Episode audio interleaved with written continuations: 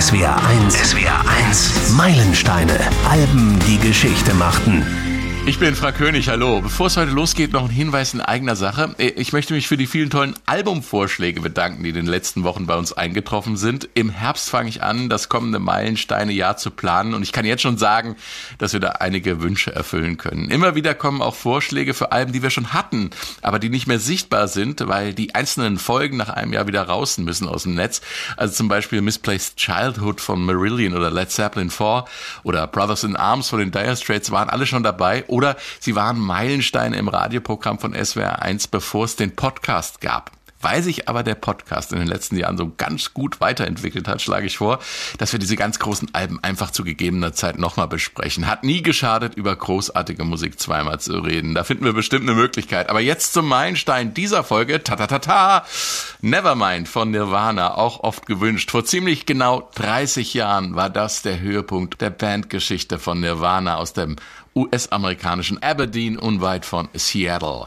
30 Millionen Mal hat sich Nevermind verkauft. Das ist Champions League. Das Musikmagazin Rolling Stone führt das Album auf seiner Liste der 500 besten Alben aller Zeiten auf Platz 17. Sänger, Gitarrist und Songschreiber Kurt Cobain, Schlagzeuger Dave Grohl und Bassist Novoselic verschmelzen mit der Hilfe von Produzent Butch Punk und Pop, Alternative und Hard Rock zu dem, was man in den 90ern Crunch genannt hat. Bis an die Schmerzgrenze harte, teils völlig kaputte Gitarrensounds wechseln mit fast schon lieblichen Melodien unterlegt von brachial Drumbeats und einem treibenden offensiven Bassspiel. Nicht Passspiel, wir sind nicht beim Fußball und auch im Opener riecht man nicht den herben Duft der Umkleidekabine nach dem Spiel. Der Song heißt Smells Like Teen Spirit, nicht Team Spirit. Genug der Karlauer. So klingt Nevermind.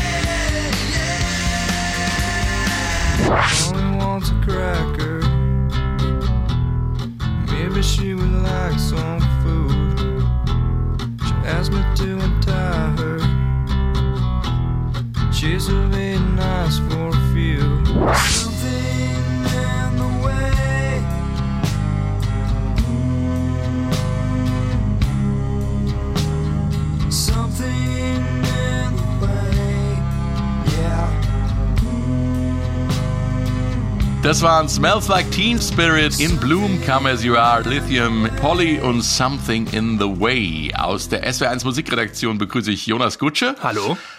Und zum ersten Mal dabei unser neuer im Team. Herzlich willkommen, Patrick Schütz. Hallo. Patrick, warum ist äh, Nevermind für dich ein Meilenstein? Ja, ganz einfach, weil bei diesem Album alles perfekt ineinander greift, wie ein, ein schönes, gutes, funktionierendes Uhrwerk. Songwriting, Produktion, ähm, die musikalische Ausarbeitung der Texte, die es einfach erstmal wirklich fühlbar machen, wie bei einem guten Uhrwerk. Und das Wichtigste natürlich, wie bei einem guten Uhrwerk, das Timing hat bei Nevermind einfach gestimmt. Es war genau das Album, was die Generation X, die sich so ein bisschen orientierungslos und verloren fühlte, gebraucht hat. Und es war einfach eine Stimme aus dieser Generation. Jonas, wir beamen uns mal 30 Jahre zurück und befinden uns jetzt im September 1991. Was war da los in der Welt, in der Musik und speziell bei Nirvana?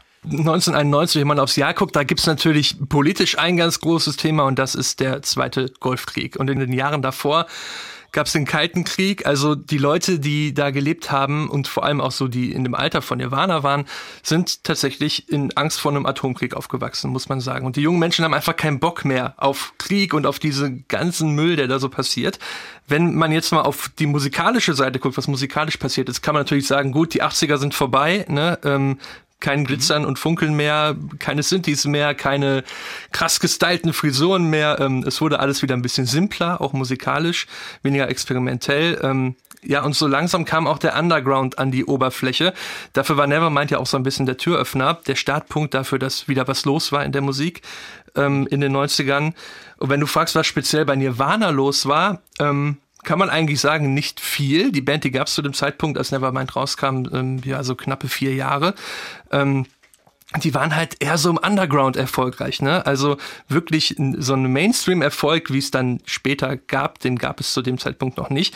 Und es war auch so, dass bevor Nevermind rauskam, ging es den Bandmitgliedern finanziell ziemlich bescheiden. Also Kurt Cobain, der hat zum Teil in seinem Auto gepennt, weil er kein Geld mehr hatte. Und ähm, ja, auch äh, die anderen beiden, also Dave Grohl und Chris Novoselic, die hatten leichte finanzielle Probleme. Ähm, jo. Und, ach ja, genau, was natürlich auch noch war, September 91, da war gerade ganz frisch Dave Grohl, er ist der Schlagzeuger dabei, der ist einen Monat vorher erst in die Band reingekommen. Und ähm, ja, dann kam irgendwann die erste Single von Nevermind raus, also Smells Like Teen Spirit. Und dann wurde alles ganz schnell ganz anders. Und hier ist der Opener von Nevermind, Smells Like Teen Spirit.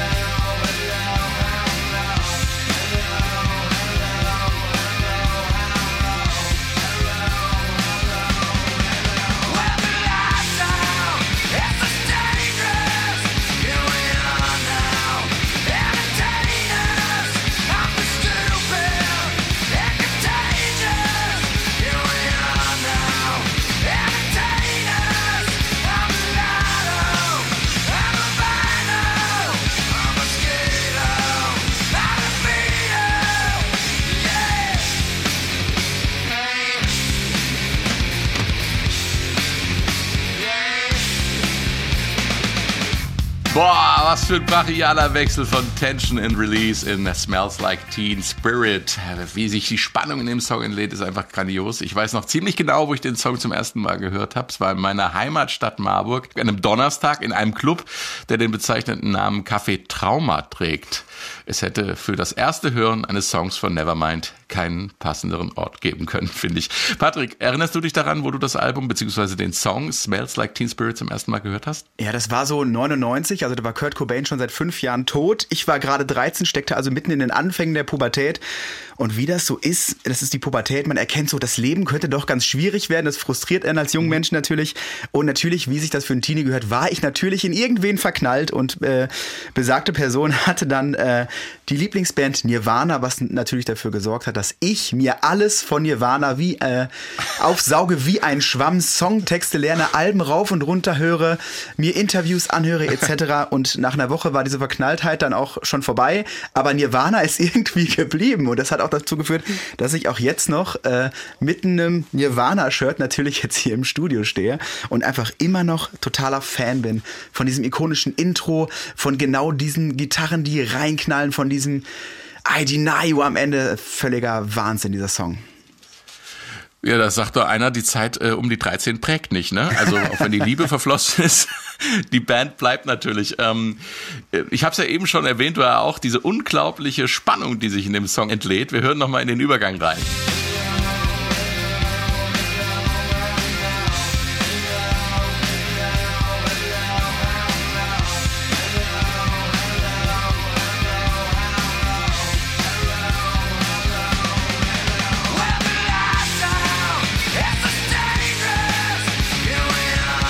Das Ganze ist so markant, dass man sagen kann, äh, dieser Song hat ein ganzes Genre entstehen lassen. Also das, was wir Crunch bezeichnen.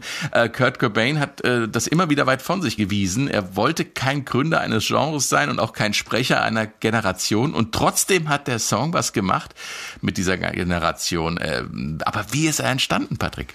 Naja, der Song ist eigentlich entstanden, als, als Kurt Cobain zusammen mit Kathleen Hanna von der Band Bikini Kill, so eine Riot Girl Punk Band, durch die Stadt gezogen ist. Sie haben haben Graffitis gesprayt, haben ein paar Drinks zu sich genommen, vielleicht noch ein paar andere Sachen. Irgendwann sind sie dann in der Wohnung von Kurt Cobain äh, gelandet und ähm, Kathleen Henner sprühte an die Wand seiner Wohnung Kurt smells like Teen Spirit. Was Kathleen Henner damit eigentlich sagen wollte, äh, das war nämlich so eine kleine Eifersuchtsgeschichte, denn ähm, Kurt Cobain war eigentlich zusammen mit der Bandkollegin von Kathleen Henner, Toby Vale, und äh, die hat dieses Deo genutzt, was damals viele genutzt haben, Teen Spirit. Und weil äh, Kurt und Toby so viel Zeit miteinander verbracht haben, war das eigentlich eine Kritik an Kurt, denn er äh, roch dann dementsprechend auch nach Toby Vale beziehungsweise nach Teen Spirit. So, das ist die, das ist die Geschichte von der Seite von Kathleen Hanna.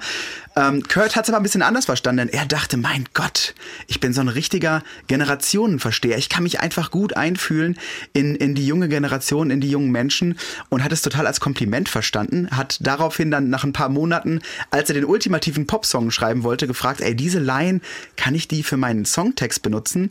Äh, Kathleen Hanna, die natürlich ans Deo dachte, fragte er, ähm, pf, ja, okay, mach mal ruhig. Und dann wurde daraus quasi Boom, Smells Like Teen Spirit. Und nach ein paar Monaten, nachdem der Song draußen war, hat Kurt dann auch mal verstanden, ach so, das ist ja ein Deo. Und ich habe damit schön diese, diese Verkaufszahlen dieser Deo-Marke in die unendlichen Höhen getrieben, nur weil ich von diesem blöden Deo gesungen habe. Und Kurt Cobain war nicht so der mega Mainstream- und Kapitalismus-Fan, könnte man, glaube ich, verniedlichen sagen. Sprechen, ja. genau. Naja, auf jeden Fall äh, ist dann sozusagen so dieser Song entstanden und die, wie gesagt, er wollte den ultimativen Popsong schreiben, war ein riesen Pixies-Fan ähm, und hat auch daran sozusagen so ein bisschen, so ein bisschen geklaut, weil er die Dynamik von den Pixies ganz geil fand. Genau dieses okay. Tension and Release, wir fangen leise an und werden dann ganz laut. Er war ein Riesenfan dieser Dynamik und so ist im Grunde genommen durch ein kleines Missverständnis durch ein Deo ist einfach einer der größten Rocksongs aller Zeiten geboren. Und so klingt das bei den Pixies.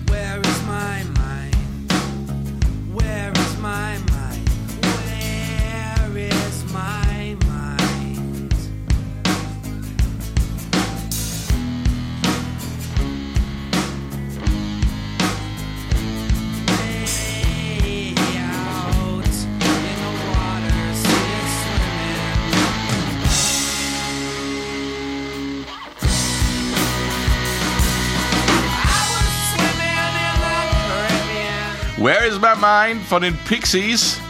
Die Pixies waren Vorbild für Kurt Cobain und dieser Sound, dieser Mischung aus harten Klängen und lieblichen Popmelodien war dann auch das Vorbild für Smells Like Teen Spirit. Jonas, ist das nicht verrückt? Kurt Cobain hat mal gesagt, dass er den Song geschrieben hat, weil er angewidert war von der Apathie seiner Generation und deren Rückhaltlosigkeit. Und Chris Novolicic äh, hat dazu gesagt, Kurt hat den Mainstream wirklich verachtet. Genau darum ging es in Smells Like Teen Spirit. Die Massenmentalität, die Konformität. Und dann wird ausgerechnet diese Nummer zum ersten Mainstream-Hit des Crunch, der auch noch Werbung für ein Deo macht. Also absurder kann es ja eigentlich gar nicht sein. Es ist wirklich ziemlich witzig, wenn man darüber nachdenkt, das stimmt. Ähm, aber äh, ich glaube ehrlich gesagt, dass es Kurt Cobain insgeheim schon gefallen hat, denn man muss schon sagen, er wollte ja erfolgreich sein. Ne? Also der Mann kam ja aus ganz mhm. einfachen Verhältnissen. Seine Eltern wollten eigentlich, dass er was anderes macht. Und jetzt war halt auch der Punkt, wo er mal sagen konnte, hey Leute, ich kann's, ich habe was erreicht, wo ihr eigentlich gesagt habt, äh, ob das wirklich was wird. Ähm, also ich glaube, der Erfolg, der war ihm so schon wichtig, aber natürlich ist mit dem Erfolg auch immer einiges verbunden, was irgendwie nicht so toll ist. Eine ganze Reihe an belastenden Dingen. Und das ist klar, und das hat ihn dann natürlich sehr gestört. Ne? Aber darüber reden wir sicher später noch ausführlicher. Ähm, was den Song selbst angeht, äh, eigentlich kein Wunder, dass der so erfolgreich war, finde ich. Also ähm, man muss sich ja mal vorstellen, da ist eine ganze Generation von jungen Menschen, die sich ausgestoßen und nicht beachtet fühlt. Ähm, und mhm. dann kommt da einer, der eigentlich genauso ist wie die, die diese Musik hören wollen und äh, sie macht genau das, was die eigentlich hören wollen. Ähm, ja, es ist ja irgendwie so, dass äh, zur damaligen Zeit viele, viele Kinder aus verrütteten oder zerrütteten Familien kamen. Ähm, und viele Kinder verbringen irgendwie ihre Zeit alleine zu Hause, weil die Eltern beide arbeiten sind oder weil die Familien halt kaputt sind. Und wie gesagt, dann kommt da Kurt Cobain, der augenscheinlich genau aus seiner gleichen Situation kommt, genau das gleiche ausstrahlt mhm. und schreit einfach seinen Frust und seine Wut raus, ähm, ohne zu belehren oder sowas. Also ich glaube, das ist auch ein Punkt, warum dieses Ding so unglaublich gut ankam.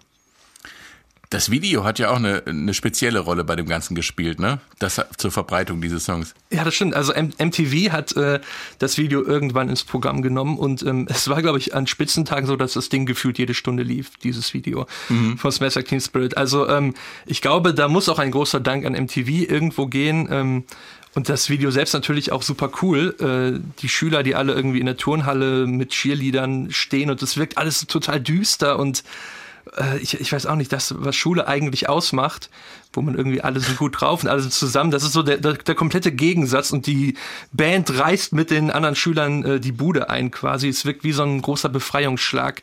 Ähm, und ich glaube, das hat diesen Ruhm auch nochmal befeuert. Vor allem, weil in diesem, mhm. in diesem Video äh, Kurt Cobain, also die Band und die ganzen Fans oder Schüler zum Schluss ja auch ähm, symbolisch in einer Masse verschmelzen. Irgendwann ist die Band ja Teil der Masse, andere Menschen mhm. halten Instrumente. Das, das ist ja auch ein wunderbares Bild eigentlich, oder? Genau. Ja. ja.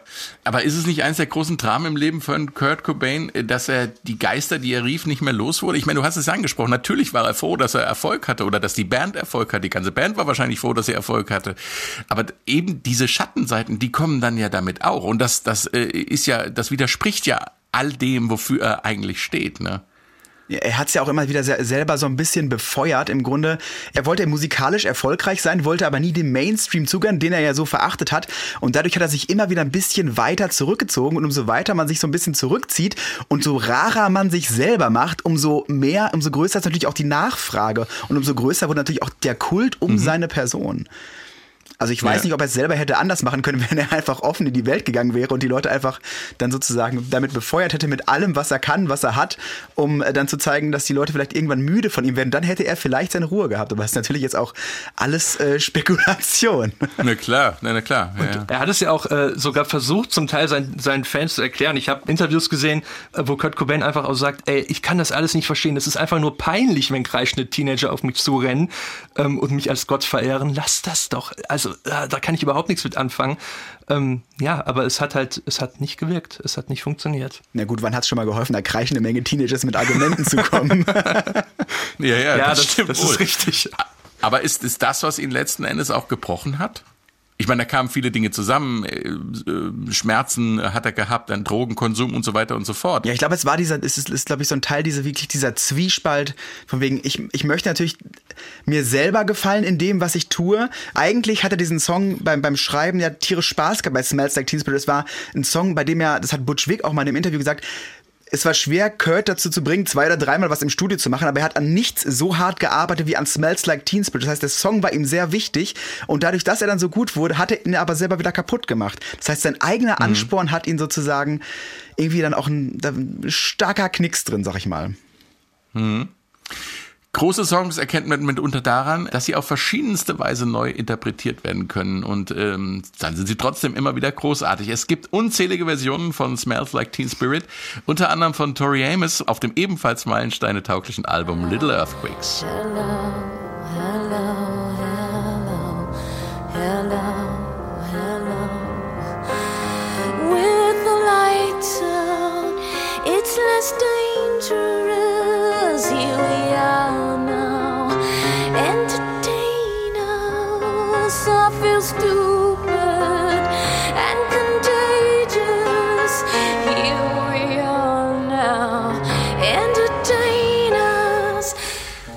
Smells Like Teen Spirit in der Version von Tori Amos. Äh, die schlechteste Coverversion soll übrigens laut der Rolling Stone Liste der zehn schlechtesten Coverversionen aller Zeiten von Miley Cyrus stammen. Die ersparen wir uns dann mal.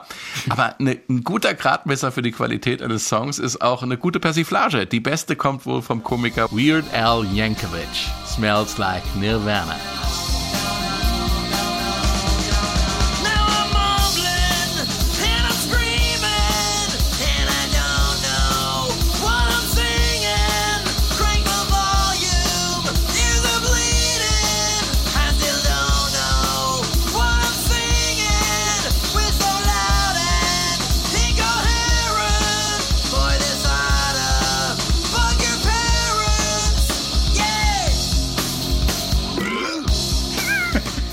oh Gott, oh Gott.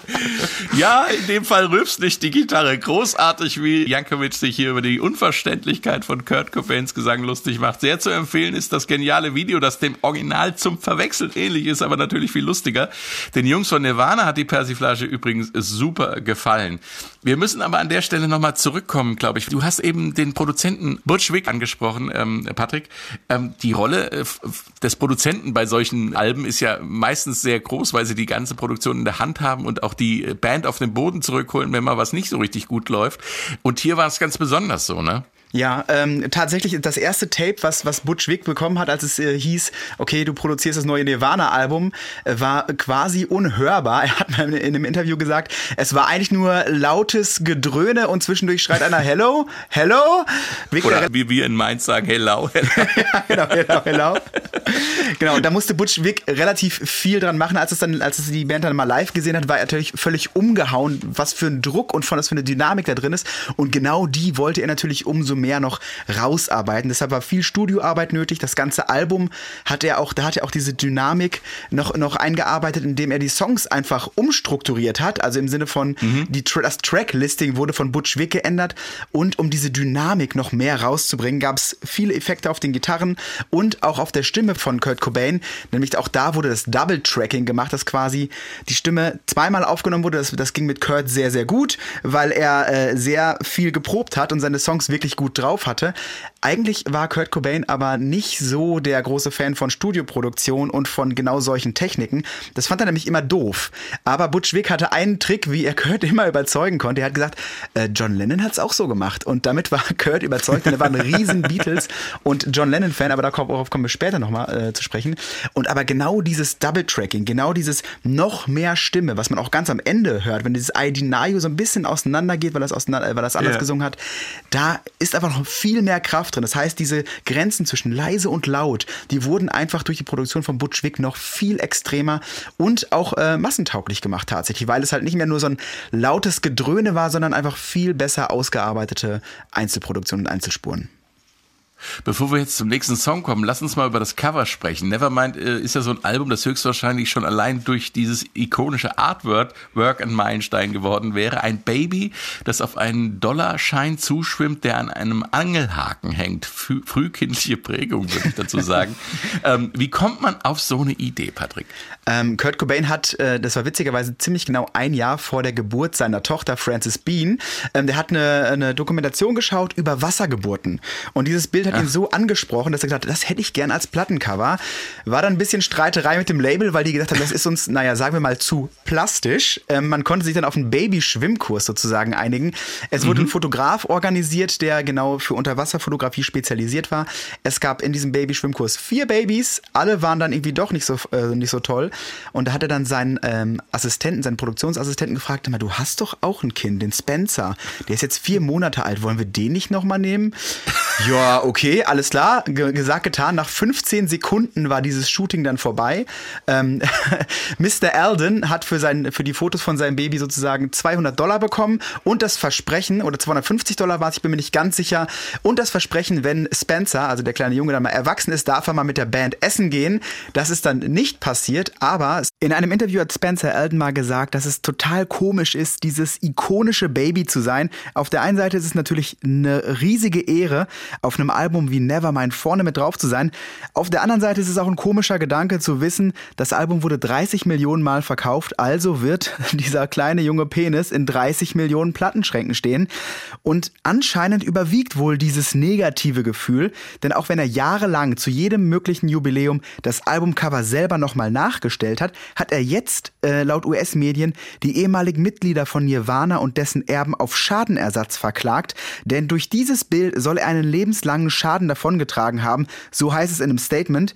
Welche Auswirkungen so eine Situation oder so ein Bild auf einen Menschen hat, das kann ich mir natürlich kaum vorstellen. Aber ich frage mich dann doch, wenn es so traumatisch ist, warum stelle ich selber dann dieses Bild mehrfach nach? Ja, da bin ich mir sicher, da würde man heute sicherlich sensibler reagieren. Dieses Cover hat definitiv ja nichts mit Kinderpornografie zu tun, aber nach den Entwicklungen der letzten Jahrzehnte mit all diesen fürchterlichen kinderpornografischen Inhalten im Netz, ähm, äh, würde man da, da bin ich mir sicher, bei einem Plattencover ein anderes Motiv wählen. Also die Plattenfirma hatte ja schon Probleme damit, diesen Penis abzudrucken. Deshalb haben, haben sie überlegt, na, können wir das irgendwie übermalen oder irgendwas? Da hat die Band gesagt, nee, auf keinen Fall. Und man einigte, einigte sich dann darauf zu sagen, wir können einen Sticker über das Genital von dem Jungen machen.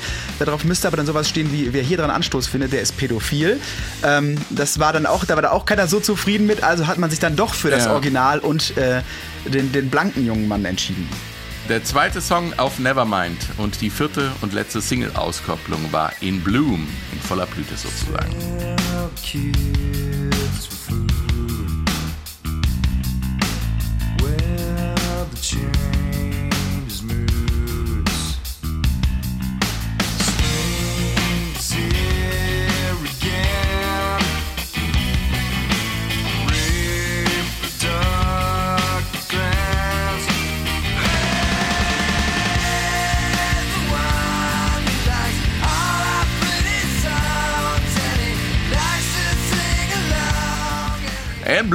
Der härteste Song of Nevermind, der zeigt, dass ein gut gespielter Bass, ein eben solches Schlagzeug und eine markante Stimme manchmal völlig reichen, um der Strophe eines Rocksongs Ausdruck zu verleihen, Jonas.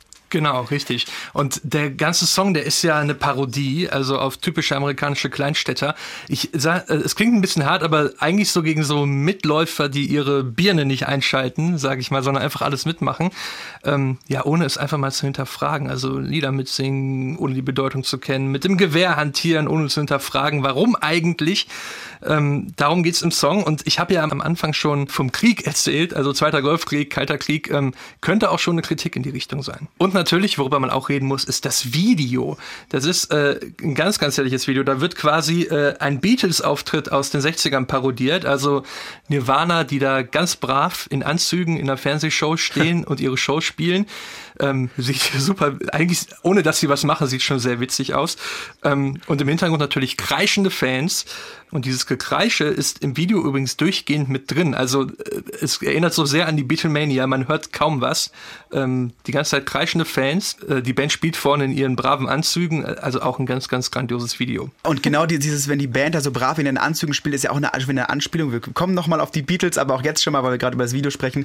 Äh, das ist natürlich auch quasi angelehnt an diese Ed Sullivan Show, diese legendäre, wo die Beatles in den Anzügen vorne standen. Und natürlich als, als echte Beatles-Fans konnten sie sich das natürlich nicht nehmen lassen, genau bei so einem Namen dann auch einfach sich genauso vorne hinzustellen. Wird ja in Amerika The Night That Changed America genannt, also der Abend, an dem die Beatles in der Ed Sullivan Show auftreten, hat natürlich auch eine ganze Musikergeneration, nachfolgende Musikergeneration entscheidend geprägt. Und das wird hier halt so ausgedrückt. Aber es ist natürlich wieder diese Nummer, ey, ihr lauft jemandem hinterher und schreit und ihr hört die Musik gar nicht. Ja, also das ist ja auch diese, der Grund, warum die Beatles letzten Endes mit den Touren aufgehört haben. Was, was soll das, wenn ihr gar nicht mitkriegt, was, was hier passiert? Und ich denke, das ist auch ein Teil der Aussage des Songs. Absolut. Äh, Der nächste Song, über den wir sprechen, äh, ist äh, Come As You Are. As you are, as you were,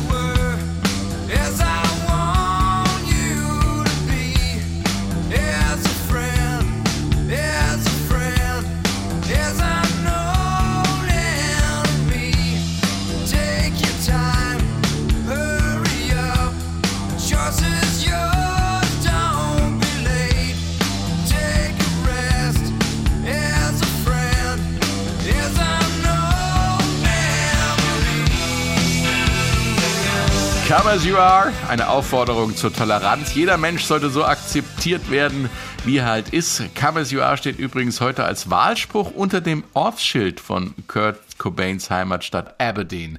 Jonas, Dave Grohl ist Riesenfan der britischen Rockband Killing Joke und das hört man in Are auch. Ja, und witzigerweise hat die Band Killing Joke das auch gehört, äh, dass Dave Grohl großer Fan ist. Äh, dann gab es nämlich erstmal Ärger. Ihr Song 80s, der klingt nämlich ein wenig ähnlich im Gitarrenriff wie Are. Ähm, Können wir gerade mal einspielen. ja.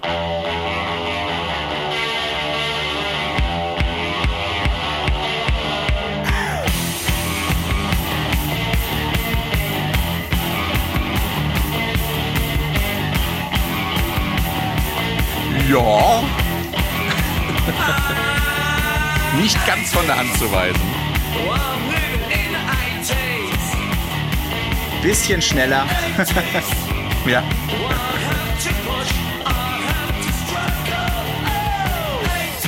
Ja, ne, also. Okay, äh, dass denen das nicht, dass denen das aufgefallen ist, das glaube ich wohl. Ja.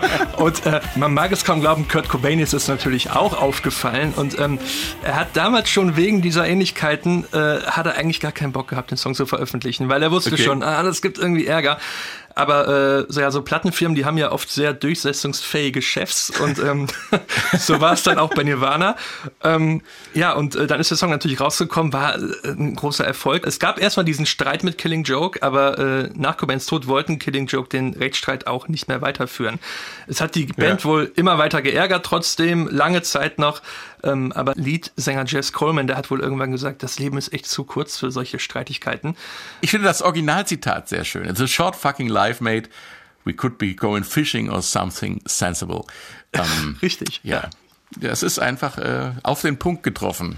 Bei der ganzen Sache ist es halt auch so, dass Dave Grohl, und das fand ich ziemlich lustig, ähm, er hat, ist danach oder seitdem immer noch sehr gut mit der Band befreundet trotzdem und hat sogar mal bei den Foo Fighters, die er nach Nirvana gegründet hat, ähm, eine Auszeit genommen, um für Killing Joke Schlagzeug zu spielen. Och, Also das ist ähm, nett. das ist sehr nett. Also heute ist alles gut und äh, da sind keine großen Streitigkeiten mehr. Aber schön, schöne Form einer Wiedergutmachung sozusagen. Eigentlich schon, ne? ja. Das ist klasse, ja. Im Song Come As You Are singt Kurt Cobain I don't have a gun.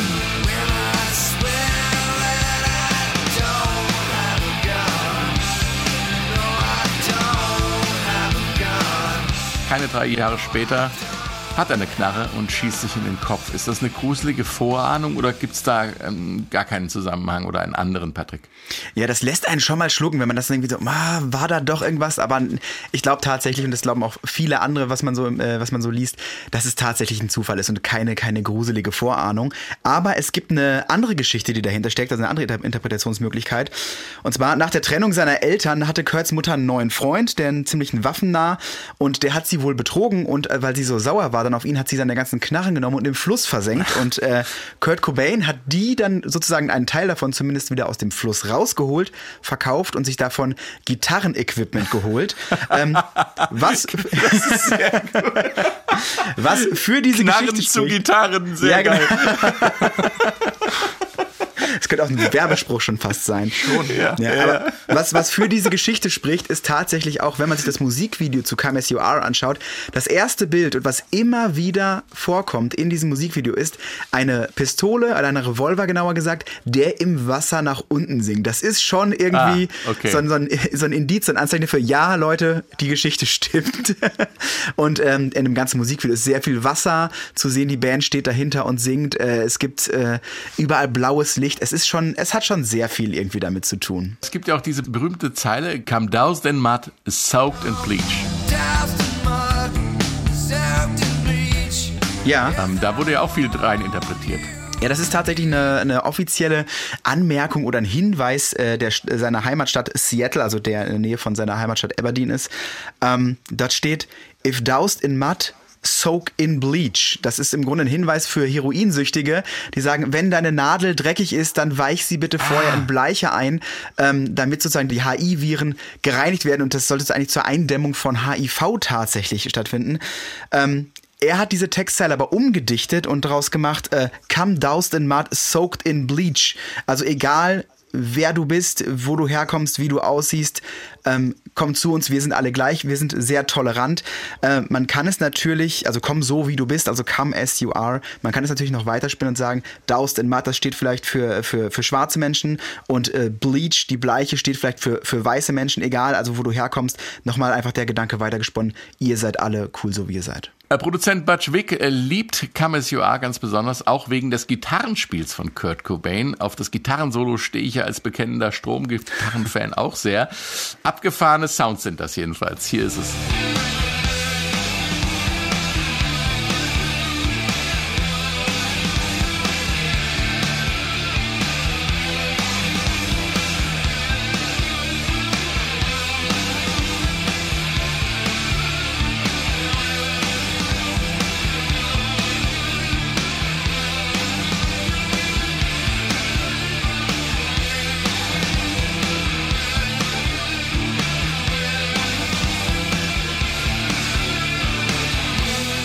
Gitarrensolo von Come As You Are, Patrick. Äh, du bist auch Gitarrist. Erklär uns, was macht Kurt Cobain da? Das Ja. ist ja irre. Das ist ja ein total schwirrender Gitarrensound. Da ist ja alles drin, oder was? Ja, das, das, das Schöne ist ja, dass dieses Gitarrensolo an, äh, Gitarrensolo an sich vom Spielen her total einfach ist. Man kann es im Grunde Ja. mit einem Finger spielen. Ist die Melodie, ne? Genau, Ja. es ist die Gesangsmelodie und der Zauber, der verbirgt sich tatsächlich dahinter. Da sind zum einen sind da eigentlich die gleichen Effekte drauf wie auch bei dem Solo von Smells Like Teen Spirit. Zum einen ist es natürlich eine Zerre, also eine klassische Rockgitarre, die halt so verzerrt ist und da drauf kommt dann ähm, ein Chorus, der macht dieses dieses wabernde Geräusch, dieses wow, wow, wow, wow, wow. Im Grunde klingt es so, als wenn man so ein Steinchen in den Teich wirft und die ganzen kleinen Wellen davon kommen.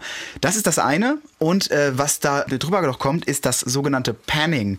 Das heißt, äh, das Gitarrensolo springt, wenn man das auf Kopfhörern hört, also sollte man das unbedingt mal tun, springt immer so leicht von links nach rechts. Und diese Kombination aus diesem Wah-Wah-Wah-Sound und diesem Stereo-Sound, der immer hin und her springt, dieses Gitarrensolo kann einem schon, äh, kann einen schon schwindelig machen, tatsächlich, genau. ja, Ja, weil es einen so um einen rumfliegt, ne? genau so sieht's aus. Äh, Was Nevermind musikalisch immer wieder auszeichnet, äh, wir hatten es ja schon, ist diese Mischung aus Lieblichkeit und brachialer musikalischer Gewalt, besonders gut zu hören im Song Lithium, der dritten Single-Auskopplung des Albums. I'm so happy cause today found my friends in my head. I'm so ugly, that's okay cause so are you. Ears, Sunday morning is every day for all I care. And I'm not scared, light my candles in our days cause I found God. Yeah,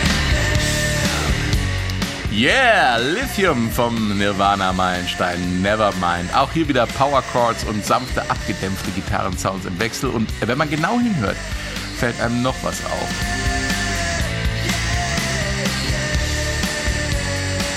Die Nummer ist nämlich für Nirvana-Verhältnisse im Tempo ziemlich gleichmäßig äh, und das hat einen Grund, Jonas. Ja, ähm, es ist quasi so eine Art Erziehungsmaßnahme oder Lehrstunde vom Produzenten Butch Vig. Ähm, der hat nämlich festgestellt, äh, dass die Band oft zu schnell spielt oder im ungleichmäßigen Tempo spielt. Also ähm, und die Idee war dann zu sagen, okay, komm, wir geben dem Schlagzeuger, wir geben Dave Grohl einen Klick, also ein Metronom quasi, das immer mitzählt, damit du nicht aus dem Rhythmus rauskommst, ähm, um dann einfach einen vom Tempo her gleichmäßigen Song zu haben. Und ja, das war eigentlich wirklich so eine so eine kleine Lehrstunde oder Lehreinheit, die Butch da der Band gemacht hat, ähm, ab da einfach mal mit Klick zu spielen. Und es funktioniert sehr gut. Es klingt ja sehr wunderbar, klingt das. Dave Grohl äh, mit Klick, das äh, war wahrscheinlich für ihn was Neues, weil er ja so organisch spielt. Und auch wenn er nach vorne geht, zieht er gerne mit und so weiter. Das ist ja für ihn ja eine Qual gewesen. Aber der Typ an sich ist natürlich ein grandioser Schlagzeuger und ein fantastisches Multitalent. Was macht er eigentlich nicht so? das kann man ja Es ist, es, äh, genau das ist es. Also klar, er ist ein powervoller Schlagzeuger wie sonst was.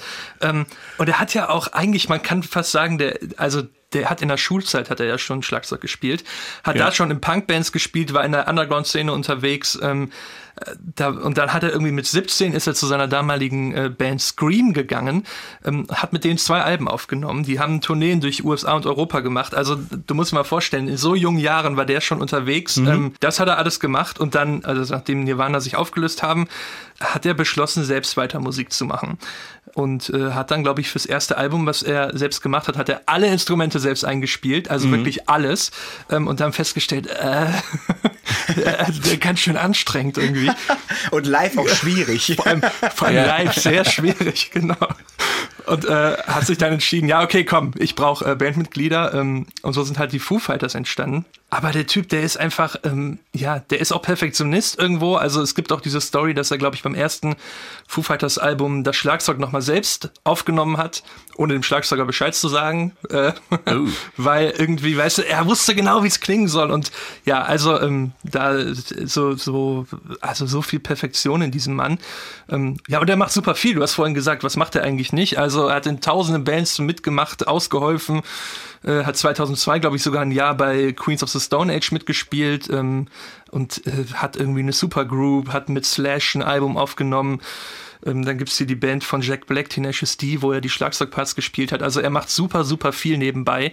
Ähm, und natürlich ist er mit den Foo Fighters immer noch andauernd unterwegs. Also der Typ ist auch irgendwo eine Arbeitsmaschine, muss man sagen. Für, für ihn war es, glaube ich, bei Lithium auch unglaublich schwierig, dieses langsame Tempo zu halten, was er an den Song eigentlich auch ausmacht, weil er, diese Dynamik, die er sonst hat, mal schneller, mal langsamer, passte natürlich auch super zur, zur sonst zur Musik von Nirvana. Mhm. Und ganz ehrlich, wenn du in einer Punkband gespielt hast, dann bist du wirklich was Schnelleres gewohnt. Ja, so war. Patrick, inhaltlich geht es in Lithium um Religion, Drogen und psychische Erkrankungen. Wie passt das alles zusammen? Naja, es, es, gibt verschiedene Lesarten von diesem Song, also von diesem Songtext. Wenn man als erstes mal draufschaut und so einen ersten flüchtigen Blick wirft, dann könnte es sowas sein wie, naja, jemand versucht Trost in der Religion zu finden. Es gibt diese Textzeile, I'm not scared, light my candle in the days, cause I found God. Ähm, mhm. Heißt übersetzt, ich habe keine Angst, ich habe eine Kerze im Nebel angezündet und ich habe Gott gefunden. Ja, mhm. das klingt im ersten Moment so, wie gesagt, als wenn man Trost in der Religion äh, sucht. Kurt Cobain hat selber mal bei dem Magazin Flipside im Interview gesagt, in dem Song geht es um einen Mann, der seine Freundin verloren hat und sich als letzte Hoffnung an die Religion wendet, die ihm dabei helfen soll, am Leben zu bleiben, ihn also vom Selbstmord abhalten soll. Das ist die erste Lesart. Die zweite ist natürlich, wenn man, wenn man genauer hinschaut, ist zum einen, dass nach diesen ruhigen Passagen dieses fast schon geisteskranke Yeah, yeah, yeah immer wieder repetitiv wiederholt wird, was auch nicht so klingt, als mhm. hätte da jemand alle äh, Latten am Zaun.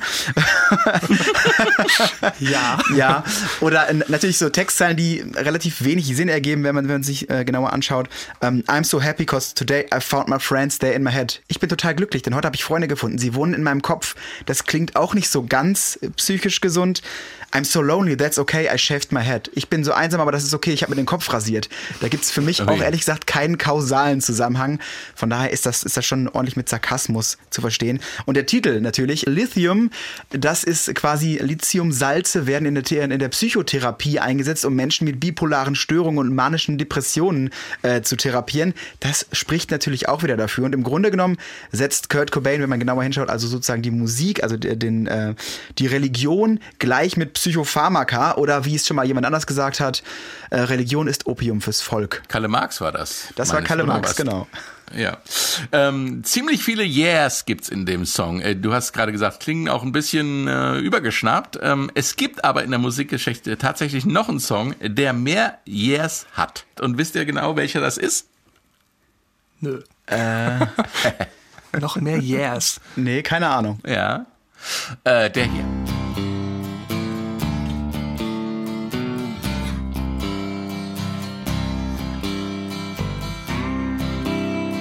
Bis jetzt sind es null Years. ja, kommt aber gleich. Ich hätte es anders schneiden sollen. ah. Yeah, yeah, yeah, yeah. Ah, ja, klar. Okay. Andy Kaufman in the wrestling match. Yeah, yeah, yeah, yeah. Monopoly 21 checkers and chess. Yeah, yeah, yeah, yeah.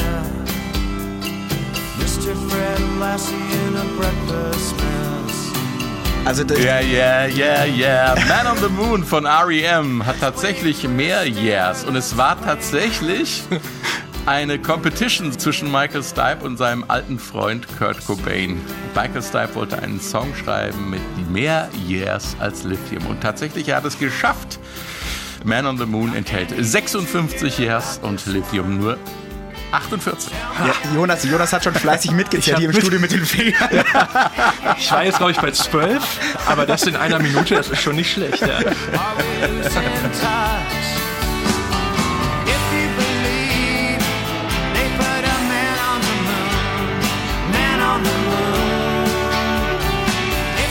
Der letzte offizielle Song of Nevermind ist das ruhige und düstere Something in the Way. Und man höre und staune, da gibt es sogar ein Cello bei Nirvana.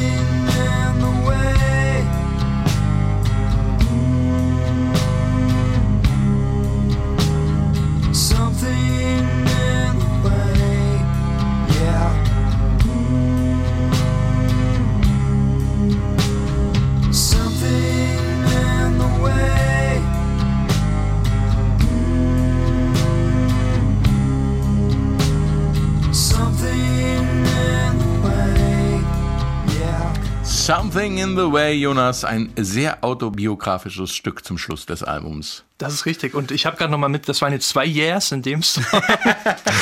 Nicht so viel. Nee, absolut. Also, vor allem ist es halt auch ein Stück, äh, das äh, wirklich auch mal völlig anders ist, ne? als, als alle, als Ja. die meisten anderen Songs. Eine ganz andere Dynamik.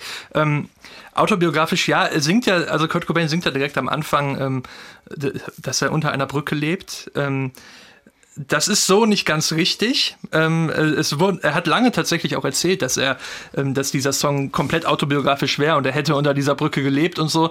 Hm, stimmt nicht äh, ganz, ganz. Also wir haben zum Beispiel Bandkollegen äh, Chris Novoselic, der gesagt hat, okay, ähm, wirklich leben konnte man unter dieser Brücke nicht. Es geht um die, wie hieß die denn, Young Street Bridge in Aberdeen. Ähm, die kannten die natürlich alle. Das war ein beliebter Treffpunkt für Teenager. Ähm, aber wirklich leben konnte man nicht, weil hin und wieder stieg das Wasser halt doch ein bisschen an und dann saß man bis in den Knien im Wasser. Deswegen äh, wirklich leben war da schwierig. Es soll, er soll ja die Brücke sogar mit einem Graffiti markiert haben, das dann aber weggewischt wurde. Ähm, dann ist das vielleicht so gewesen, dass er mal eine Nacht dort verbracht hat, als er zu Hause rausgeflogen ist. Das kann man sich vorstellen. Genau, also es, es war ja auch tatsächlich so, dass er obdachlos war. Also er war gut vier Monate, hat er kein Dach mehr über dem Kopf gehabt, ähm, hat dann aber oft in solchen Häusern, die gerade irgendwie renoviert wurden oder sowas geschlafen oder im Krankenhaus im Wartebereich äh, hat er sich hingesetzt und da dann geschlafen. Also er wusste schon, wo man gut oh- ohne nasse Füße zu bekommen auf jeden Fall übernachten konnte. Übrigens ganz witzig, in diesem Krankenhaus äh, hat er sich auch gerne dann, wenn er da diese vier Monate, die er da irgendwo pennen musste, ähm, im Wartebereich im Krankenhaus verbracht hat, hat er sich in der Cafeteria Essen bestellt und das einfach auf irgendwelche Zimmernummern bestellt, die es natürlich nicht bestellt haben. Also er hat da auch ziemlich rum, rumgetrickst, muss man schon sagen. Genau. Also nicht nur musikalisch ein Genie, sondern auch kleinkriminelle Ja. Energien gehabt. Ein bisschen. Richtig. Und wie, wie, wie kam jetzt eigentlich dieses Cello in das Stück? Das ist ja nun wirklich ähm, was ganz anderes, dass man Streich, Streicher hört äh, bei Nirvana. Das ist richtig. Ähm, also reingekommen ist es vor allem dadurch, dass äh, sie hatten einen befreundeten Musiker, Kirk Canning heißt er, glaube ich, ähm, der ist am letzten Tag der Aufnahme noch ganz schnell reingekommen im Cello. Ähm, es gab aber ein riesiges Problem, weil dieser Song Something in the Way, der hat allen Bandmitgliedern riesen Probleme gemacht, weil äh, ich glaube, es ist auf einer zwölfseitigen Gitarre gespielt und Kurt Cobain hat die so gestimmt, dass die anderen Instrumente sich nicht gut danach stimmen konnten. Ah. Ähm, das Cello hatte große Probleme, hatte stundenlang hat er versucht, sein Cello richtig einzustellen. Dann hatte Chris Novoselic auch Riesenprobleme am Bass das Ding zu begleiten und auch Dave Grohl hatte Riesenprobleme, weil man ja in diesem Song auch wieder gut hört, was wir vorhin schon mal hatten. Ähm, hier ist nicht viel mit Power und draufhauen und äh, ne, hier muss man ruhig spielen und sich zurücknehmen, auch als Schlagzeuger. Und das hat ihn auch sehr gefordert. Also der Song war, glaube ich, für alle Bandmitglieder eine große Herausforderung. Aber äh, ja, sie haben es irgendwie hinbekommen und das mit dem Cello, wie gesagt, Freund angerufen, der kam am letzten Tag, es war, glaube ich, sogar kurz bevor sie das ganze Album abgeschlossen haben, ist er noch reingekommen mit seinem Cello und hat das eingespielt. Beim Titel Something in the Way, da habe ich als alter Beatles-Fan natürlich aufgehorcht. Das sind ja auch die ersten Worte in Something von George Harrison. Und der hatte sich von James Taylor inspirieren lassen. Something in the Way She Moves heißt dessen Song. Ähm, ob Kurt Cobain äh, nun ausgerechnet dabei an die Beatles gedacht hat, weiß man nicht. Das wage ich auch zu bezweifeln. Aber trotzdem, es gibt ja jetzt eine gute Gelegenheit, mal über die Vorbilder von Nirvana zu sprechen.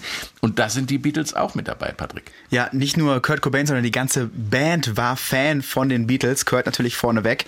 Er hat in einem Interview auch mal gesagt, dass bevor er Punkrock für sich entdeckt hat, als erstes die Beatles kamen. Er hat mit seiner Tante Mary auch immer mal wieder Beatles-Songs gesungen, die ihn äh, sozusagen auf der Gitarre oder auf dem Klavier begleitet hat. Und ganz besonders war Kurt Fan von John Lennon. Und da hat ihm nämlich einfach gefallen, dass er einfach nicht so, der hat so ein bisschen out of the box gedacht. Das war so ein bisschen experimenteller, was, was John Lennon alles gemacht hat. John Lennon war auch ein großer Fan von Soundcollagen. Auch das hat Kurt Cobain ihn sozusagen nachgemacht. Die bekannteste von ihm ist, glaube ich, Montage of Hack. Und da sind auch ein paar Beatles-Songs drin, zum Beispiel auch A Day in a Life äh, ist mit dabei. Kurt war aber nicht alleine Fan von den Beatles. Auch Bassist Chris Novoselic war ein riesen Beatles-Fan und hat immer bei Live-Konzerten immer mal wieder a cappella oder auch mit der Gitarre oder dem Bass ähm, ganz schlecht Beatles-Songs gecovert, denn Chris Novoselic war einfach nicht so der allerbeste Sänger. Und wie wir wissen, Dave Grohl, auch ein riesen Beatles-Fan, hat auch inzwischen mit Paul McCartney in dem Sound City Studio, wo auch das Nevermind-Album aufgenommen wurde, selber einen Song auch aufgenommen, Cut Some Slack. Und da kann man auch mal hören, dass Paul McCartney auch richtig gut schreien kann tatsächlich. Also die Naja, das wissen wir ja.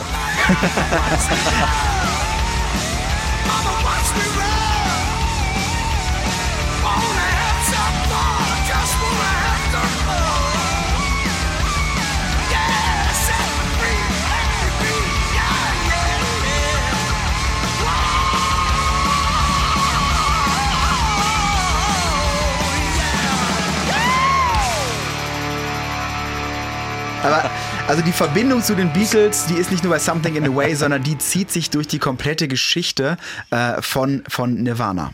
Ja. Und es gibt ja dieses wunderbare Video von der Gala The Night That Changed America, wo dann äh, Paul McCartney mit seiner Band auch spielt und Annie Lennox und viele andere Prominente dabei sind.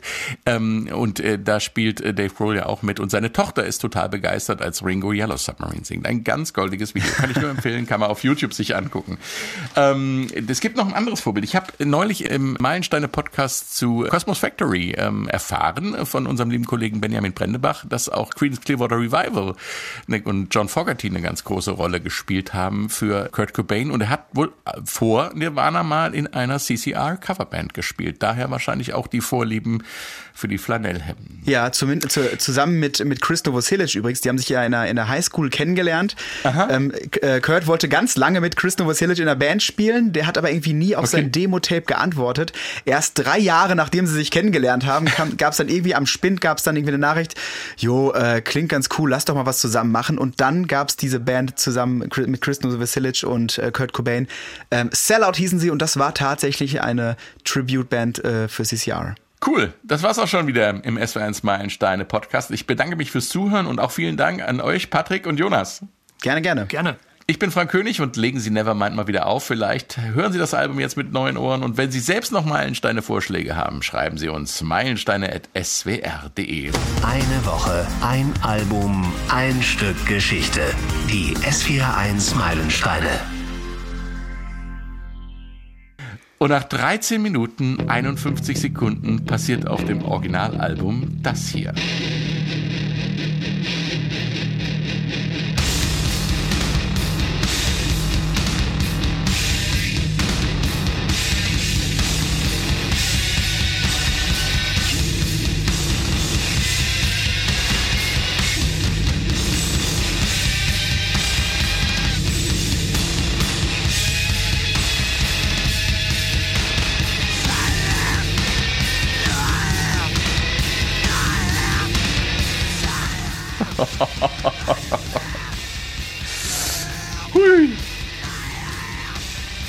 Der Hidden Track. Endless Nameless. Eine Schrecksekunde für alle, die die CD noch nicht aus dem Player rausgenommen haben. Viel kaputter Krach ist das. Und der ist übrigens noch nicht mal auf jeder Pressung zu finden. Und tatsächlich hat Dave Grohl mal erzählt, dass zumindest ein Käufer das Album zurück in den Plattenladen gebracht hat, weil er meinte, die CD sei kaputt. Andere sollen ihren CD-Spieler oder Wechsler zur Reparatur gebracht haben. Ähm, auch so eine kleine äh, Beatles-Hommage am Schluss, ne? Hidden Track, auch von den Beatles erfunden auf Sgt. Pepper. Aber äh, muss es denn immer so kaputt sein, Jungs? Das muss doch nicht sein. Naja, also dann ist man auf jeden Fall wach. So ist es. Richtig.